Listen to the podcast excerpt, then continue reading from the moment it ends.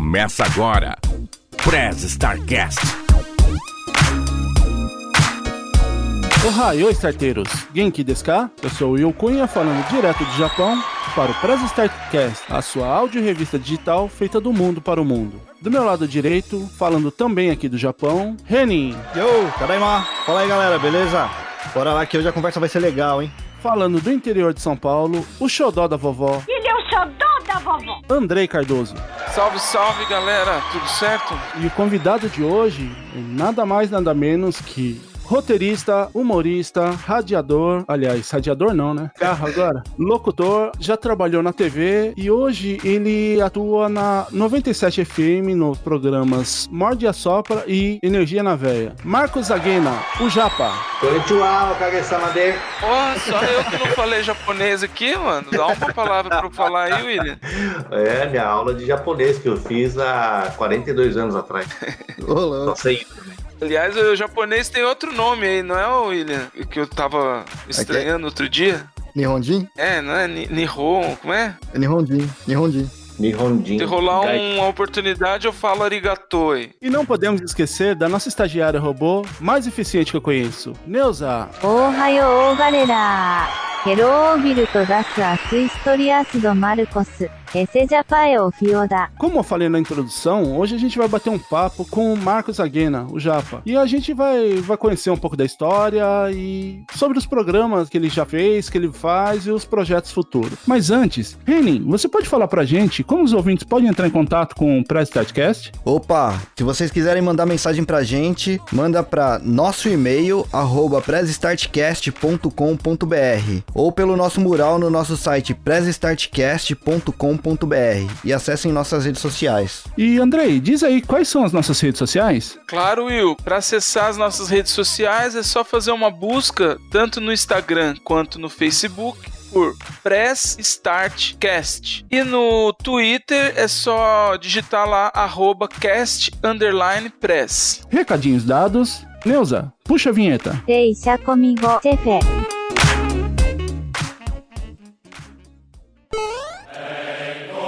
Você está ouvindo Press Starcast. Sua revista digital do mundo para o mundo.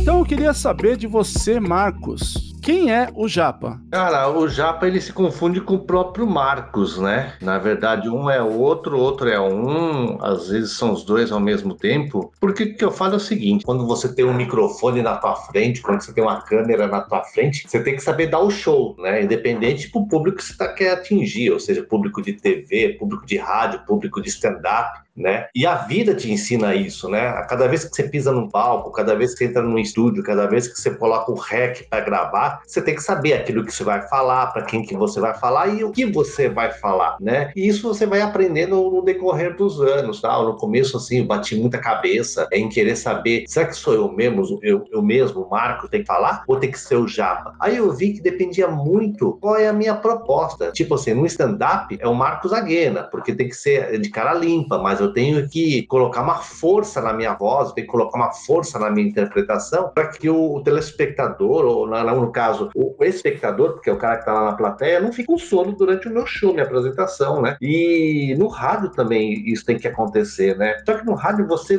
eh, tem outras ferramentas, você tem as vinhetas, você tem trilha, você tem os efeitos, né? então tudo isso te ajuda numa apresentação em rádio. Já na TV, não, você tem uma, uma câmera na tua frente, você também tem que saber dar o seu show, aí depois vem a pós-edição, onde você coloca lá alguns efeitos, como no CQC, que tinha muito disso, você colocar os efeitos depois das matérias e tal. Então depende muito daquilo que você quer, para você ser o Marcos Aguena, para você ser o Japa, para ser os dois. Então as coisas, os dois acabam se confundindo em diversas fases, em diversas histórias das minhas produções aí, né? Mas, pô, assim, eu me sinto assim muito realizado, né? Já são 30, eu comecei em 89, 90, eu não sei fazer as contas, matemática eu fugi. Vamos lá.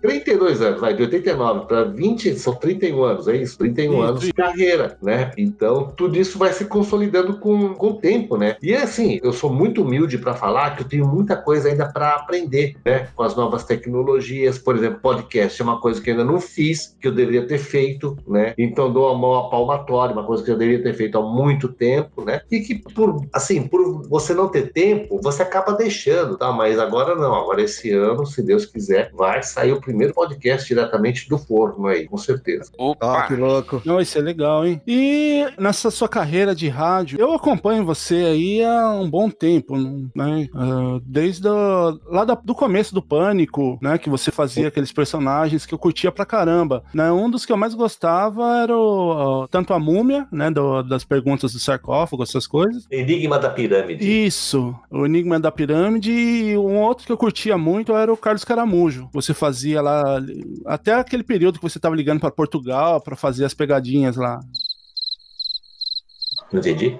Oi, eu não. Acho que cortou, acho que cortou, hein? O repórter surdo, né? Ai, ai, ele já tá fazendo a pegadinha, esqueci. Caiu eu, eu. Achei que eu não ia cair, acabei caindo. Quando ele começou, eu suspeitei, mas eu falei, Ele pegou dois de uma vez, cara. Pegou três. vamos ver se é a tecnologia que não tá ajudando. Hoje eu tenho medo de fazer o, o repórter surdo porque ah, antigamente tinha só o Bina, né? Então a pessoa conseguia ver o número. Ah, hoje não. Hoje a pessoa ela consegue stalkear, meu, né? Então ela consegue saber quem é o cara que tá fazendo tal. E aí mete o processo, né? Agora tudo virou moda, tudo é processo. Então você tem que pensar duas vezes antes de fazer um personagem, antes de fazer um quadro e tal. Tem que tomar cuidado. Hoje, com o humor, você tem que tomar cuidado. Mas em cima disso aí, alguma vez você teve algum constrangimento? Tipo, ficou meio com dó da pessoa que você tava fazendo trote? Eu falo isso porque eu não serviria, cara. Eu, eu, eu fico com dó no meio, aí já, já quero contar a verdade logo, sei lá, me dá uma aflição, assim. Cara, comigo, se eu pensar dessa questão, eu acho que não faria nenhum trote, cara. Porque eu também fico com dó. Mas na hora é o profissional, você tem que saber separar, né? E aí você tem que fazer mesmo lá tal. É claro que, sim, o trote, ele nunca é ao vivo. Pelo menos na Jovem Pan, eu gravava antes, editava, né? Você pega um trote, por exemplo, aquele que eu liguei lá pro Porto Futebol Clube, lá em Portugal. Atendeu lá o, o porteiro. Ele tem, acho que cinco minutos de duração, esse trote no ar. Mas eu fiquei enchendo o saco daquele porteiro lá, acho que pelo menos umas meia hora, que ele batia o telefone. eu ligava de novo. Eu liguei mais cinco vezes para ele, coitado. Então, se eu pensasse dessa forma, acho que na segunda vez eu falei, não, não vou ligar mais para ele, coitado. Mas, sabe, você tem que fazer o trote render. Você tem que fazer o trote ficar engraçado. E aí você edita ele e coloca de uma forma que parece que eu liguei só uma vez e o cara teve toda a paciência do mundo, mas ele não teve toda a paciência do mundo. Ele já desligou o telefone na minha cara várias vezes, né? Eu que fui chato de importunar para poder render o trote e colocar ele no ar. Né? É, pra deixar ele o mais puto possível, né? essa, era, essa era a intenção, né? É o que eu falei. Hoje em dia é complicado você fazer trote, né? Na Olha- época era sucesso, né? Além de tudo, que o povo ah, antigamente levava mais as coisas na brincadeira, né? Hoje, qualquer coisinha que você tá fazendo rende isso que você tava falando, né? Questão de um processo, alguma coisa assim. E as pessoas querem que você faça a brincadeira, mas ninguém aceita esse tipo de brincadeira, né? Você quer que faça com o outro, né?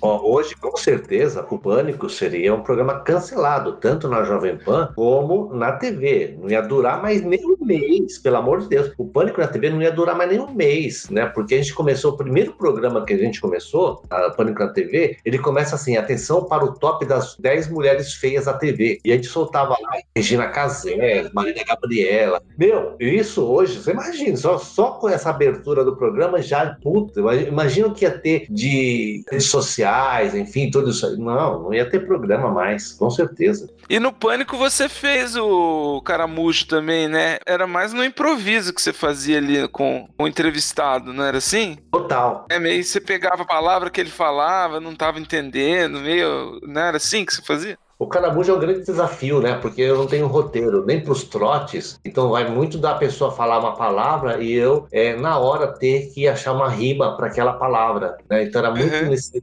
desafio, Caramba. cara. Então tem coisa que não rendia, porque você não consegue fazer rima de tudo. É diferente daquela velha surda da praça, que você tem todo um roteiro, tem todo um Tudo ensaio, roteirizado. roteirizado e com um final já pronto pelo roteirista, pelo redator, né? No meu caso, não, eu tinha que inventar tudo na hora e dar um final para aquilo, né? Então era mais complicado de fazer. Eu acho que rendia tanto no rádio, porque no rádio tinha possibilidade de editar, tal, como eu falei, de a pessoa desligar, eu ligar de novo, do que na TV. Na TV era muito mais difícil de fazer o repórter surdo. Como que foi, falando nessa parte, como que você iniciou na, na rádio, né? Que primeiro você começou numa rádio em Guarujá, não foi? Foi em 89. Assim como comecei em 89 na TV Manchete, eu conheci o Duduca, que foi meu companheiro de trabalho, dublador também, lá dos bonecos do Camarada do Barato, do Agildo Ribeiro. O Duduca, ele tinha um programa aos sábados à noite na em Santos, na Guarujá FM, que era o Elvis Clovis Show. E eu participava desse programa, né? E era um programa de humor, eh, acho que o primeiro programa de humor da Baixada Santista. E lá foi assim, o começo de tudo mesmo, assim, nessa parte de humor em rádio e tal.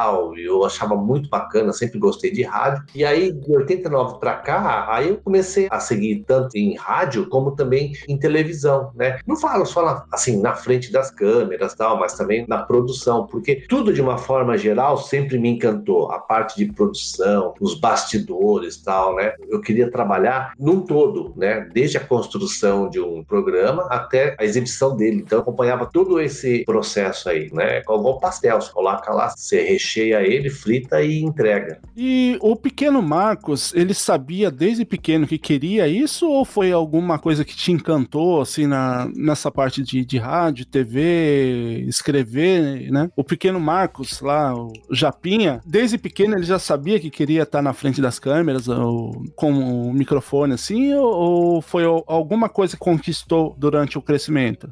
Não, acho que desde criança, cara, porque desde criança eu era louco. Eu, na verdade, assim, a, nossa infância, pelo menos a minha geração, né, a gente não tinha muita opção não de lazer, né? Videogame, uma coisa que não existia, cara. No máximo era aquele telejogo, depois que veio o Atari, mas eu já, já tinha já os meus 15 anos, tal. Aham. Mas é, eu peguei uma época que a, a minha única, o meu único lazer ou era rádio, né, ou era televisão. Eu não tinha mais outras opções. Eu tinha, vai, tem uns brinquedos, mas eu não gostava, não ficava brincando, preferia ouvir, ouvir rádio ou assistir televisão. Então eu ficava nessas, nessas duas hashtag plataformas, vai, vamos dizer, vamos dizer assim. Eu não gostava de sair também para jogar bola tal. Eu ia, mas assim, o que mais me divertia mesmo era o rádio e televisão naquela época. Só que eu não sabia que eu ia levar isso a sério, né? Porque quando você é criança, você não quer saber do teu futuro. Ah, o que você vai ser? Ah, o que você quer ser quando crescer? Você responde qualquer coisa né? Mas depois que eu vi que a coisa foi ficando séria, a partir do momento que eu entrei na TV Manchete, aí eu falei, putz, agora, agora é trampo, agora vou, levar isso aqui a sério, né? Tanto que eu fiz faculdade de comunicação, faculdade de publicidade, eu nunca, eu nunca segui minha carreira de publicitário. Naquela época, quais eram as suas inspirações, ô, Japa? No rádio, a minha inspiração era o Serginho Leite. não sei se você.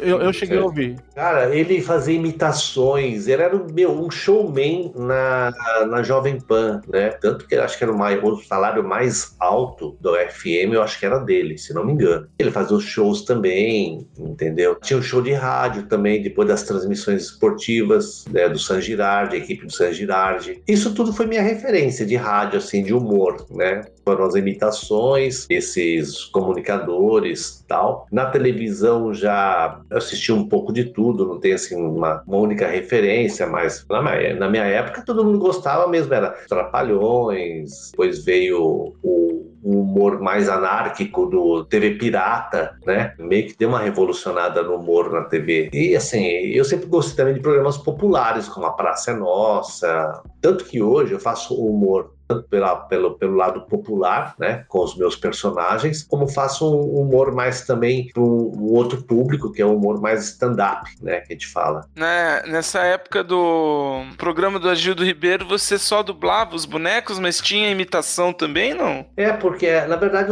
a dublagem era a própria imitação, porque os bonecos eram os políticos, né? Então, ah, tá, lembrei agora. É, você tinha que fazer a voz do Jânio. Bebo, porque líquido. Se fosse sólido, como não ia.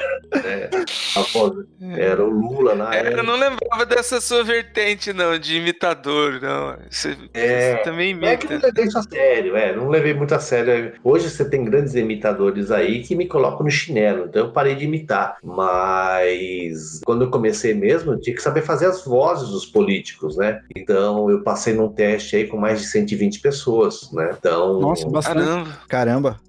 é, foi um- uma peneira, uma- um, um peneirão, assim, né? Então, é, o legal foi isso, né? Então, não era o QI, não era o que indica, né? Eu tive que passar por um teste para poder entrar na televisão. E, e como que foi que você chegou no, no Pânico? Que eu acho que foi ó, o que te deu o maior destaque, né, na, no período. Foi o pânico, foi o auge, assim, posso dizer. Né? Hoje eu não sei se seria o auge, mas acho que eu entrei na época certa, no momento certo, né? Porque o pânico estava começando a estourar no rádio. Não, já estava estourado com certeza no rádio, porque eu estava na época na Rádio Cidade e eu ouvia o pânico ao meio-dia. Eu, acaba, eu era um ouvinte do pânico, mas eu não sabia eu seria um integrante do pânico. Isso nunca, nunca, nunca passou pela minha cabeça. Mas quando eu dei entrevista lá no Jô Soares, que na época era no SBT, Lembro, lembro dessa É. entrevista. foi muito legal entrevista e. Você já tava no pânico nessa época? Não, cara, então aí que tá. Aí o dono da Jovem Pan, ele viu a entrevista, achou muito bacana. E, e na semana seguinte, eu já tava sentado na bancada do Pânico, meu, ao lado do Emílio, ao, lado- ao lado do Bola. Bola. Cara, que Aí, louco. Foi convite direto, então. Batista. Foi direto e eu, cara, eu que não acreditava naquilo, tava meio que tremendo, meu, no primeiro dia. Ao lado dos caras, eu falei, cara, que surreal que é isso aí. Né, me falando no, mi- no microfone do, da Jovem Pan, do Pânico, to- tudo aquilo. Eu demorei muito para entender, para cair a ficha, vamos falar sério. Aí, depois com os dias que eu falei, caraca, eu realmente estou aqui. Na Rádio Cidade, o que que você fazia lá? De tudo, meu. Lá era produção, eu era produtor Ah, executivo. produção. É, desde mandar os caras cantar a música da Rádio Cidade no meio das vinhetinhas, no meio das músicas.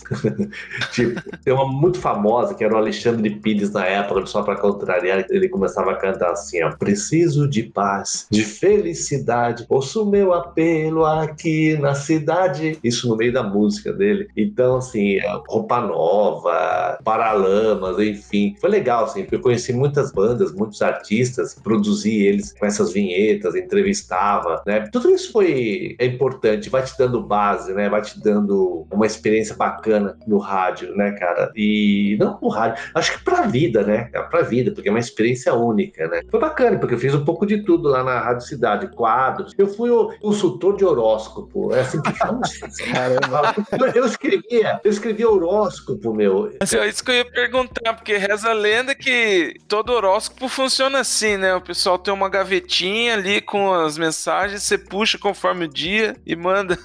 Putz, era assim mesmo, meu. Era assim mesmo. É, aí eu lembrei, astrólogo, era astrólogo, né? Só que anônimo, né? É, o, o locutor da manhã fala: Ah, você que é do signo de Ares, hoje o seu dia vai ser bababá, bababá, babá. Mentira! Eu que escrevi aquela porcaria. E as pessoas, não, não, o legal assim que eram só mensagens otimistas. Então, isso de uma certa forma atingia a pessoa e a pessoa falava: "Pô, hoje a minha vida, hoje o meu dia vai ser legal". E acabava sendo, meu. Você era sugestionado. Isso funciona.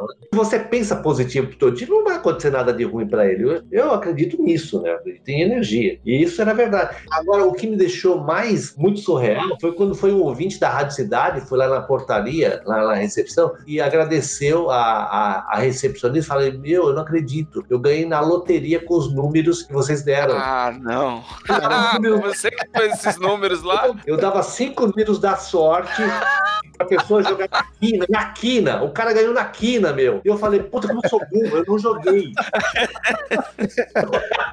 e o cara foi lá, o cara foi lá agradecer, meu, graças a vocês, eu acertei na quina, sabe? Meu, olha só. Você devia, loucura, né? você devia pedir 10% da fortuna pra ele. Ou eu poderia resolver ser astrólogo, né? Ganhar mais grana que o Walter é. Mercado. Mas na época daquela entrevista do Jô, então, eu confundia na época. Quando eu lembro daquela entrevista, que eu acho que eu assisti, assisti na ao vivo mesmo na TV na época. Eu achava que você era do Pânico já, pra você ver como ficou a referência, né, do, do Japa do Pânico, né? Você É, ainda não era do Pânico, então. Não, aquilo pra mim foi um divisor de águas, cara. Antes do pânico e depois do pânico. Você foi apresentado como humorista naquela entrevista? O único humorista japonês. Ah, é mesmo. Tinha um É. lance disso. É. Foi em 97. É, ficou marcante o lance do Jô 11 meias, né? Que você usou as meias. Meu, aquilo foi, eu inventei na hora. Eu tava indo pra, pra gravação, eu tava dirigindo e, me deu um insight. Fala, meu, Jô 11 meia, Jô 11 meias. Falei- Aí parei o carro lá das lojas americanas, eu lembro até hoje. E eu comprei seis pares de meia. Eu falei, ah, vou fazer isso. E eu nem saí nada, meu. Na hora lá que eu, que eu montei aquele reloginho com as meias lá, falei, ah, meu, foda-se, vou fazer. E se ficar uma bosta, sei lá. Eles, é, eles cortam, né? Eles editam. Né? Ali acabou dando certo, né? Foi bem legal. É, deu. Ficou marcante, assim. Eu, eu lembro das imagens. Ainda pensei na hora, parecia o Silvio Santos pensando assim, bem bolado, bem bolado. E, e pegando esse gancho aí do que você falou, né, que o Pânico foi o divisor de águas, né? Ainda é muito vinculado o Japa do Pânico ou já com agora você no, no Energia 97 já conseguiu desvincular esse isso do nome, né, do, do Japa? Já, já, porque como eu saí em 2005, então você tem aí há 15 anos já longe do pânico. Então você, esses 15 anos já apareceu uma outra geração aí, né, que, que não me associam ao pânico. Então quem me associa ao pânico geralmente Pessoal são as pessoas mais velhas, que têm mais de 30 anos. Entrega até a idade, porque, 30 anos. Porque na época ele tinha 15 anos e era o, o, o, o nosso ouvinte era molecada de 10 a 20, 30 anos. Claro que a gente pegava um público também de 30, 40, 50 anos, né? mas a, a, a maioria era molecada que estava na perua indo para a escola, indo na, é, com o pai indo para a escola, o pai também gostava, né? Então muita gente me fala, putz, eu tava na, na, na perua do tio Mário e te ouvia. Eu falei, caraca, meu, como tô velho. Que eu lembro, eu lembro também, né, que aquela vez que você foi fazer o, o evento que eu criei lá em Jacareí, o Anime Vale, eu lembro que eu conversava com algumas pessoas. Ah, eu consegui conversar lá com o Marcos Aguena. Quem? O Japa do Pânico. Ah, sim, sim. Então, é, é- era uma referência pro pessoal, né? E Isso. e eu lembro até que no cartaz que a gente fez do, do evento, eu coloquei lá como Japa do Pânico. E foi. O- a, a parte do teatro lá, que foi o stand-up que você fez, foi um sucesso lá, né? Tô- a sessão foi cheia, graças a Deus, lá na época. Né? Foi bem legal, né, aquele projeto, né? Eu gostei, gostei de ter participado. Ah, lá eu lembro até hoje, eu tenho a gravação disso, eu lembro até hoje de daquele ah, textinho que você fez do, do casamento, casamento de metroviários. Isso, é verdade. Até eu uso esse texto aí. Vocês chegaram ao- a ouvir esse texto, ô, ô Reni? Não. Eu vou pedir pra Neuza deixar, né? A gente vai procurar aqui e pedir pra ela deixar aqui na descrição desse episódio. Mas você podia já, pra só lembrar um pedacinho pra gente? Sim, o que eu fazia era um trocadilho com, a, com estações do metrô. Quem mora em São Paulo, que teve passagem em São Paulo, com certeza vai se identificar. Né, porque eu pegava duas pessoas na plateia e elas se transformavam na Ana Rosa e no Arthur Alvim, né? Então eu casava os dois. ah, e ah, eu tinha um texto onde a Ana Rosa era filha de Dona Armênia, antiga Ponte Pequena, e também do Pedro II, patriarca nosso. E o Arthur Alvim era filho de Dom Pedro e também do. ah, agora eu não vou lembrar direito do texto, né? Como, é engraçado isso, como não no palco, a gente não lembra. Mas aí eu falava, é, eu pegava um bilhete único e falava: Ó, pega isso aqui, Ana, é, agora repita para o Arthur. Arthur, aceita este bilhete único como prova de nossa passagem, na alegria, na tristeza, na saúde ou nas clínicas, amando-te, respeitando-te por toda a linha azul. Genial, cara. Muito bom. humorista e radialista japonês Marcos Aguena. Vem aqui, vem aqui, Japa! Obrigado, Marcos. Sucesso, garoto.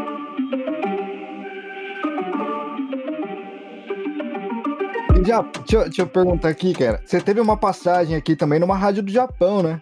A Rádio Fênix, é, é a Rádio Rádio Fênix. do Brasil no Japão, é. E era tudo. Você fazia online ou você tava por aqui mesmo? Não, era tudo online. O estúdio ficava na Vila Prudente e a gente tinha um programa chamado Galera Fênix, onde eu sempre te levava um convidado, um entrevistado, né? E a gente transmitia sexta-feira à noite e sábado de manhã pro, aí pro Japão. Né? E foi nessa época que eu criei o DJ Pokémon. O que é o DJ Pokémon? É a versão do, da festa no AP em japonês. Nossa, que louco. Esse também foi, foi bastante curtido. Eu lembro que o pessoal falava muito desse daí do. Kyobati boku na patode, minna kite, oshiri o misete. Mentira que era seu, esse aí, eu conheço isso aí.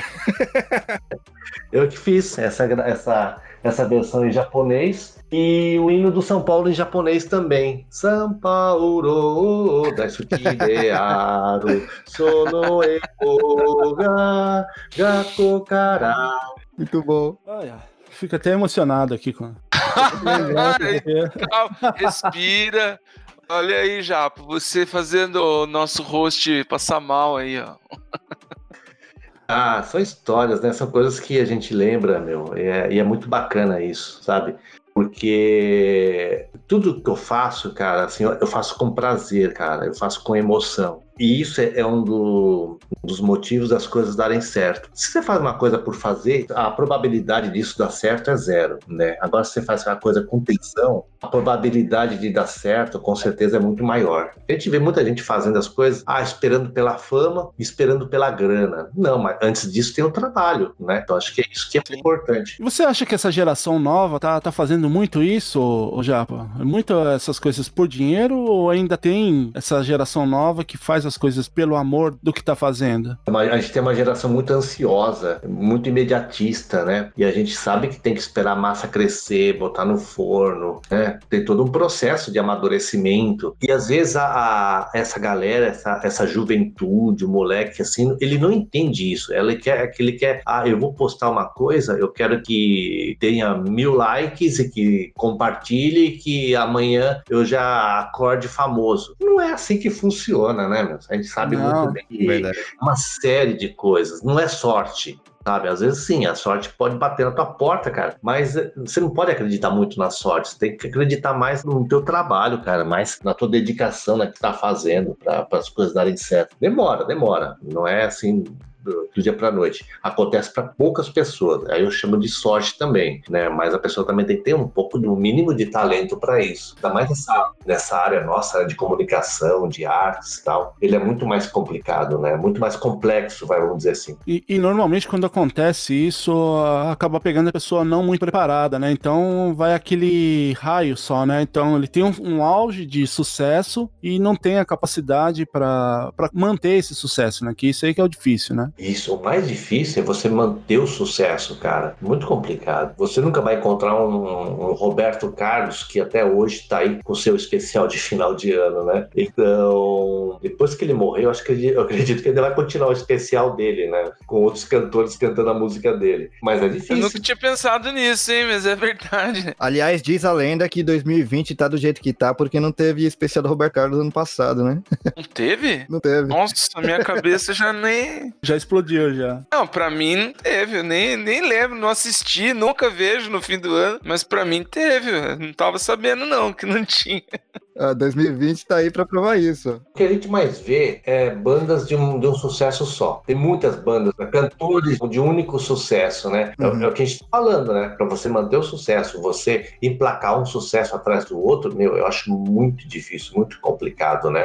Eu vejo poucos casos assim, que são mais específicos, como no caso do Mamonas, que emplacou um sucesso atrás do outro no CD deles lá, né? Sim, o álbum inteiro, inclusive, foi.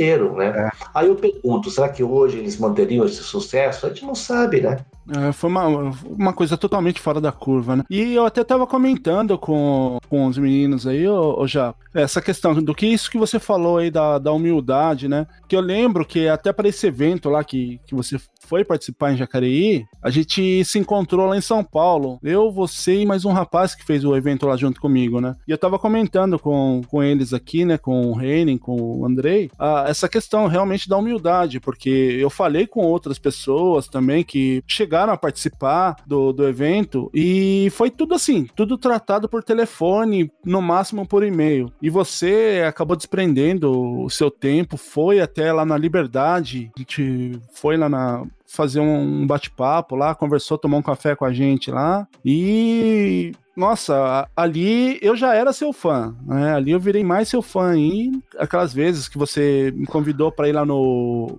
no Camaleão, que era ali perto do, de onde eu morava, ali na saúde, quando eu tava morando em São Paulo. Ali você ficou bastante tempo também, né? Lá fiquei uns dois anos, pelo menos. Lá foi o celeiro de muitos humoristas, viu? Muita, muito pessoal do humor do stand-up começou lá no Camaleão. Inclusive o Danilo Gentili passou por lá também. Nessa época eu acho que eu já, já tinha voltado pro, pro interior. E, e partindo para essa área do, do stand-up, ô, ô Japa, você também é um dos percussores né, nessa parte de, do cara limpa, né? É, na verdade eu comecei junto com esse movimento do stand-up, né? Um pouquinho depois, vai, vamos dizer assim, uns seis, sete meses depois começou esse movimento do stand-up, né? Por quê? Porque assim, a gente não pode ficar muito afastado daquilo que é tendência. Então, eu, eu me vi na obrigação de fazer stand-up. Só que eu comecei de uma maneira muito, muito tímida, né? Uma coisa que você vai aprendendo com o decorrer do tempo, né? Até hoje eu tô aprendendo a fazer stand-up, né? E foi um grande desafio, né? Porque você se apresentar de cara limpa com texto é, é, é uma coisa difícil de fazer, não é fácil. Esse desprendimento é difícil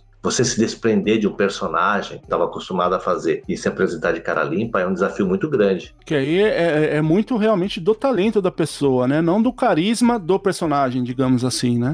Exatamente, exatamente. É isso mesmo. Precisou de uma adaptação, então, no caso. Sim, porque eu era muito ator, assim, né, no palco. Você tem que um pouco ser você, né? Achar esse meio termo do ator e também mostrar um pouco da sua essência, que no o stand-up é muito isso, né? Mostra a tua vida, mostra ah, os problemas, como você saiu, como você tira o sarro dos problemas tal, né? Muito, é muito disso, né? O fato de ser oriental, aí eu falo do preconceito, bullying e tal, então tudo isso eu falo no meu texto.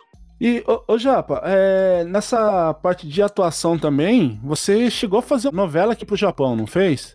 Eu fiz, eu fiz da, pela IPC, né? É uma outra experiência minha, cara, assim, que eu, um outro, um outro desafio, foi muito legal, muito bacana, porque eu fiz um personagem que é nada de humor, né? É, eu era um bancário, cara, pra você ter uma ideia, o personagem era um bancário, e tanto que o Pânico mesmo, o, o Vesgo, ele conseguiu roubar essa fita e colocar isso no ar, cara. Imagina a vergonha, né? É, mas foi uma experiência muito, muito legal, né? Porque foi meu lado ator. Tudo bem que não, não sou nenhum... Giannichini. Ramos, Giannichini, né? Mas eu me dei muito bem como encarnado como o Ricardo Macri, o cigano Igor. Uma boa comparação essa. É. Coitado do Mac, até hoje ele é conhecido como Cigano Igor.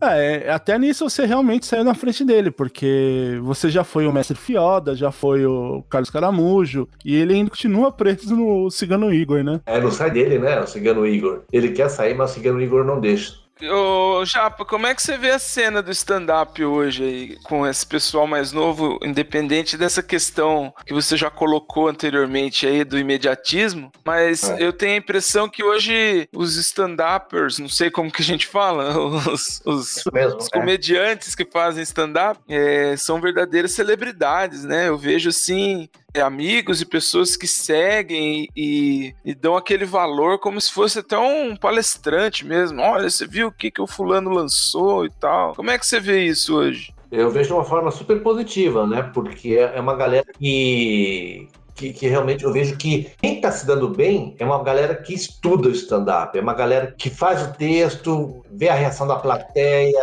estuda a reação da plateia, aí muda novamente o texto tal, que vai, vai, vai fuçando, vai revirando, né? E faz acontecer. Eu acho isso muito bacana. Um exemplo grande disso aí é o próprio Afonso Padilha, Léo Lins, esses Eles são, muito caxias, assim, de stand-up. Os caras que, putz, estudam, estudam, estudam, escrevem, escrevem, escrevem. E é isso, cara. Tem que escrever, tem que escrever. Não adianta você escrever meia dúzia de palavras, subir no palco e achar que é aquilo. Não. É muita dedicação. E a gente vê muito stand-uppers dedicados e pesquisam o stand-up gringo, né?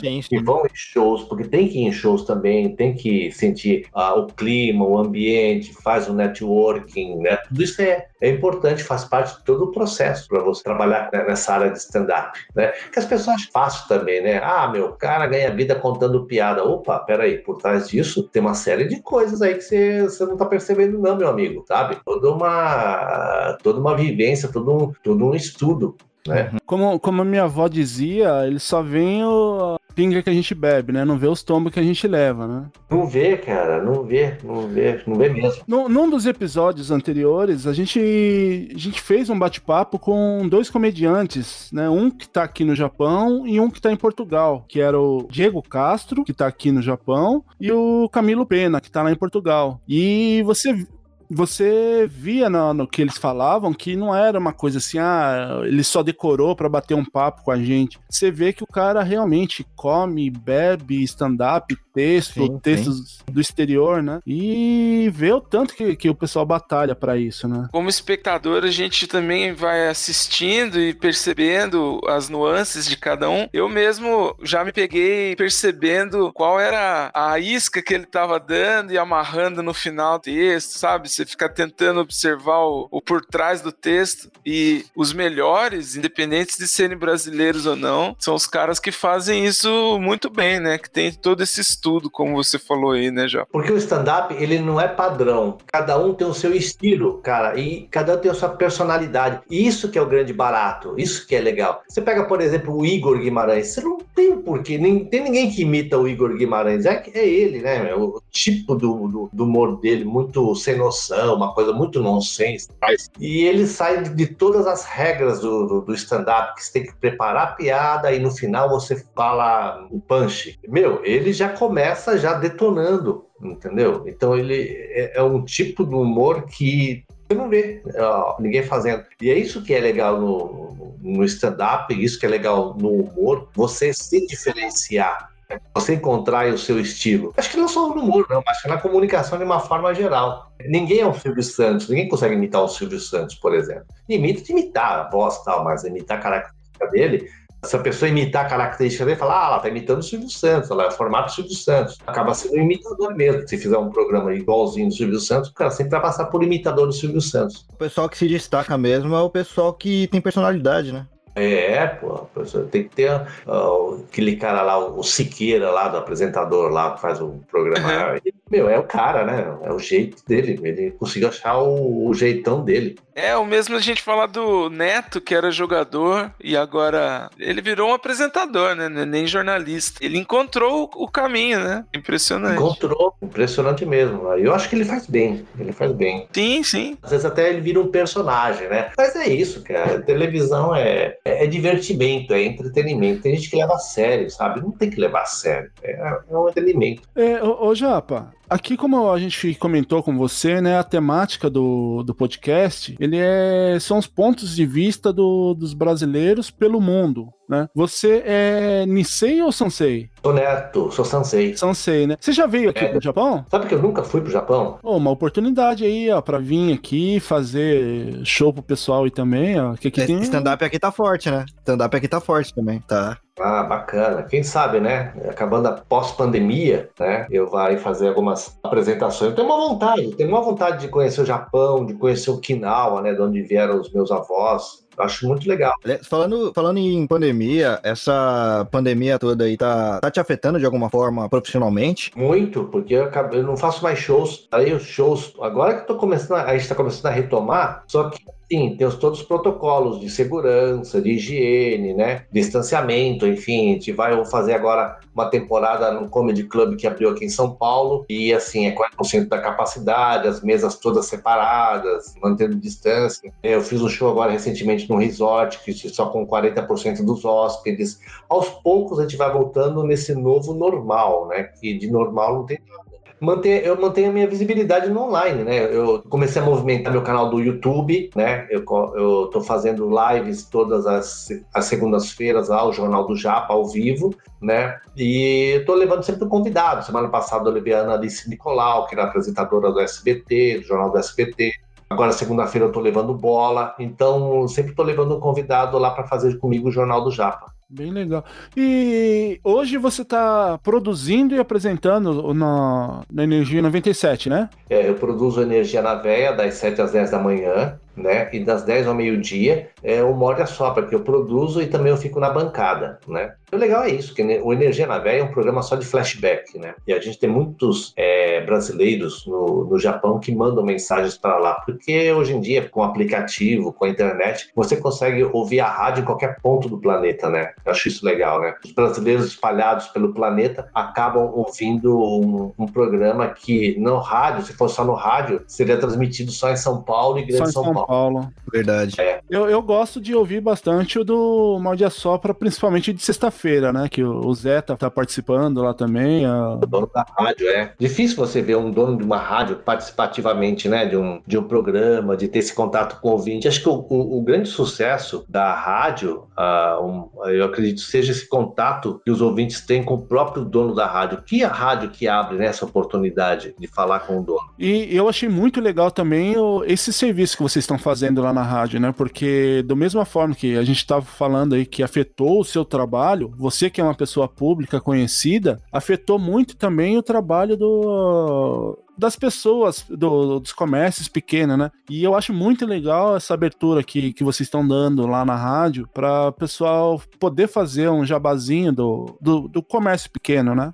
Isso, isso que é legal, né? Fora as campanhas de máscara, que a gente distribui máscaras para quem. E a gente troca com, com alimentos. Alimentos, né? ração para animais. Né? É, a gente encaminha aí para as casas de assistência, né? E todo esse serviço é, é muito legal. É, a gente vê a, a, a humanização da, da, da, própria diretoria da rádio em relação ao, ao próximo, né? Isso é, bem, isso é bem legal, bem bacana. E além desses dois programas, tá vindo mais algum projeto aí do Japa? Não, por enquanto não. Por enquanto eu tô mantendo foco aí na, na minha. Na, movimentando aí as redes sociais, movimentando o, o YouTube, né? E, e, e o que estava falando aqui, né? Que a, o, o, próprio podcast é uma das coisas que ainda vou fazer esse ano, tá? Em vias de, né? Acho que é isso, mas é isso aí.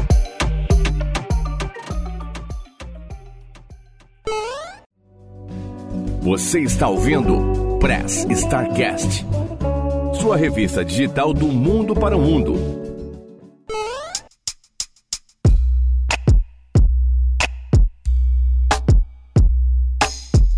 Bom, pessoal, vocês puderam aí ouvir um pouco da história do, do Marcos Aguena, né? E isso, se a gente for parar para analisar, aí não é nem 10% da, da carreira dele, né? Ele é um, uma pessoa multitalentosa, né? Com muitos projetos. Se der tudo certo aí, a gente vai fazer mais um programa para ele contar mais um pouco da sua história, né? Porque se fosse pegar, aí seriam uns 3, 4 podcasts tranquilo, né? E eu vou pedir então que você, Andrei, inicie aí pra gente o encerramento, deixando as suas considerações finais e o tchau pra galera.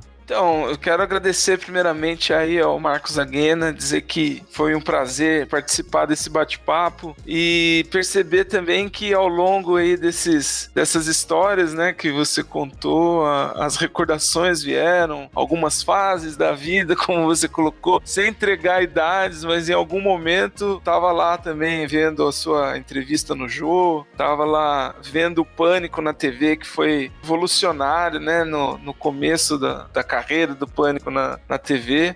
E foi uma honra participar desse episódio aí. Obrigado pela, pela participação. Não sei o que indicar, geralmente a gente indica alguma coisa aqui. Eu diria para quem tá ouvindo a gente que entre nas redes sociais e, e, acesse aí essas, essas memórias todas que a gente teve, essa entrevista no Jô, que veja lá o, o Carlos Caramujo, que, que são as referências que nós usamos aqui, que eu tenho na memória porque eu acompanhei, mas tem aí, os flashes estão aí disponíveis, felizmente, na, na, na internet, nas redes sociais. Obrigado a todo mundo que ouviu até aqui, um, um abraço, até a próxima. Japa, é, muito obrigado aí pela sua presença, sua, suas histórias. Saiba aí que ó, as portas dos nossos estúdios virtuais sempre estarão abertas aí para você. Sempre quiser trazer algum, algum recado, algum show, alguma coisa nova aí para pode ficar à vontade aí que a casa é sua, tá? Muito obrigado. Eu que agradeço aí de poder estar falando com vocês, agradeço aí pelo convite, né? Ter contado aí algumas das, da, das minhas passagens, histórias, enfim.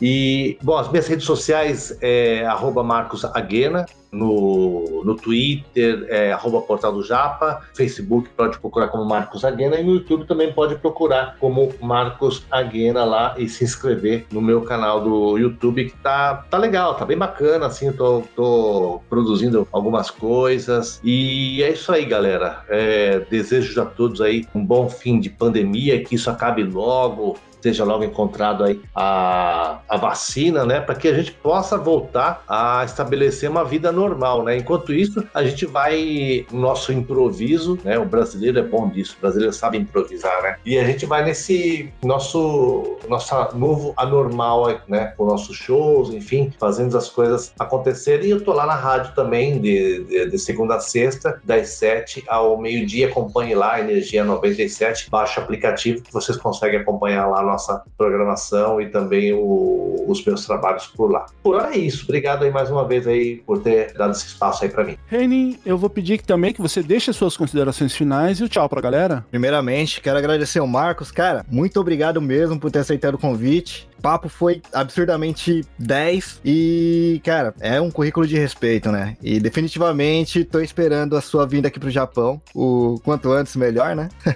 Com certeza, cara. Tem hospedagem pra... de graça aí, ô Japa, tá vendo? Ó, por Toque e Saitama, pelo menos já tem, ó. Legal, não, não me levando pro Sukiá, tá bom.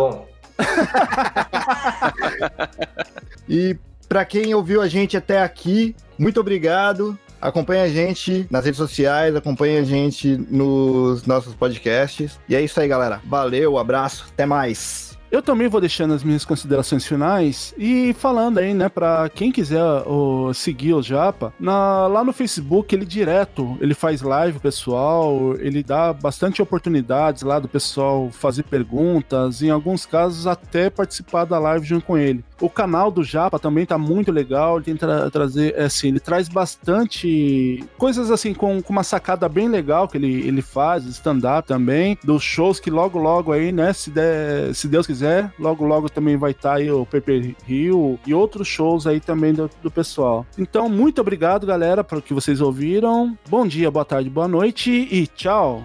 Até o próximo programa.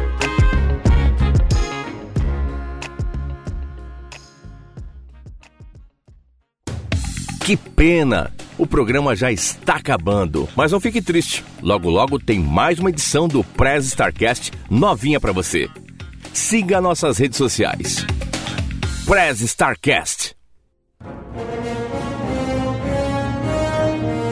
Este episódio foi editado por Atelas, soluções em áudio para podcasts.